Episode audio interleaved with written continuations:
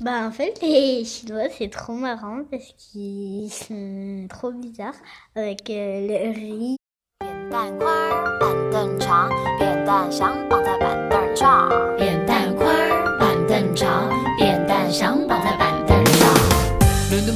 La Chine c'est loin, c'est grand et c'est surtout très différent de chez toi.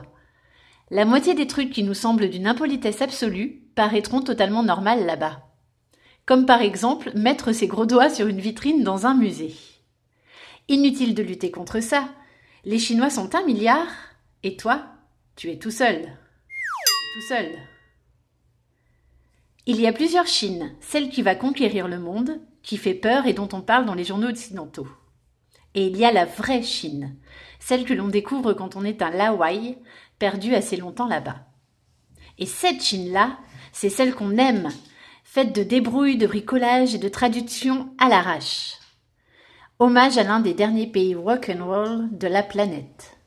La pose typique du stand-by. Très appréciée notamment lors des siestes, déjeuners, post-clope ou téléphone, elle peut aussi donner l'impression que tu es sur le point de poser une grosse pêche sur le trottoir. De. Les Chinois ont l'habitude de s'accroupir partout. Le tuning made in China. Hello Kitty règne en maître, avec Snoopy pour Challenger. On écoute Hélène et les garçons ou Mireille Mathieu. Notez également les silophares, le paroxysme de l'élégance. Se voit également sur les Mini Cooper des pétasses haut de gamme, comme quoi même l'argent n'achète pas le bon goût. Les chiottes dans lesquelles on ne chie sous aucun prétexte. Sans quoi tu peux te prendre une prune de 100 kawaii, même si t'en meurs d'envie, et c'est dire s'il en faut. La mode du nourrisson aussi pratique qu'élégante. Pourquoi s'emmerder à acheter des pampers quand on peut chier par terre et que les passants s'en émerveilleront? Une fente dans la salopette, c'est des économies en plus. En Chine, il y a trop de monde. Point. Du coup, l'idée d'espace vital n'est pas du tout la même qu'en Occident. Ton espace vital sera envahi, continuellement. Et c'est comme ça, tu ne peux rien y faire, et si tu te plains, tu passeras juste pour quelqu'un d'impoli et de désagréable.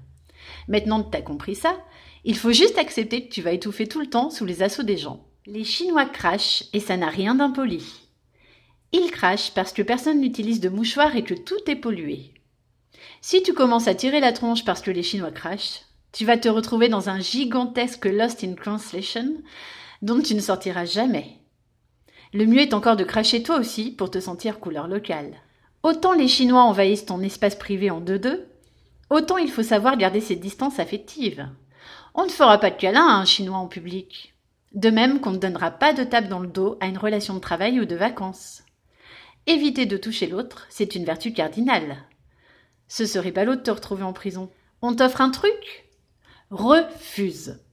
Le mec insistera. Re-refuse. Le mec insistera encore. Refuse à nouveau. Et ainsi de suite jusqu'à ce qu'il te le cale dans les mains et que tu ne puisses plus rien faire. Sinon, tu passeras pour un mec intéressé. T'as pas envie de passer pour un mec intéressé, à ce que je sache. En Chine, la patience est une vertu. Ici, attendre n'est pas un problème. Par exemple, vous devez aller acheter un ticket de bus. Le bureau ouvre à 9 heures, en théorie. Bref, nous arrivons parmi les premiers aux alentours de 8h50 pour être certain d'avoir une place.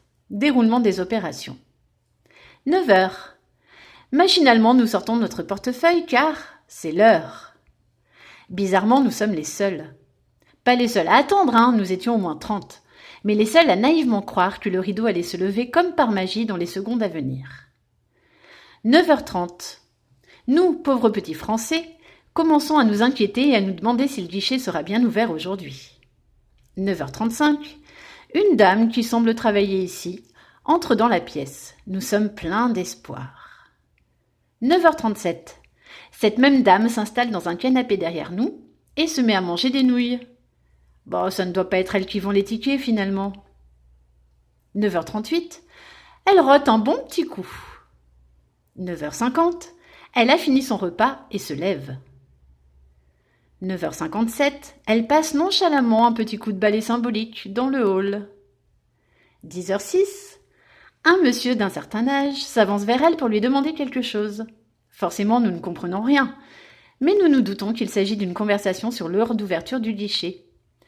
Elle hoche la tête et continue son petit coup de balai.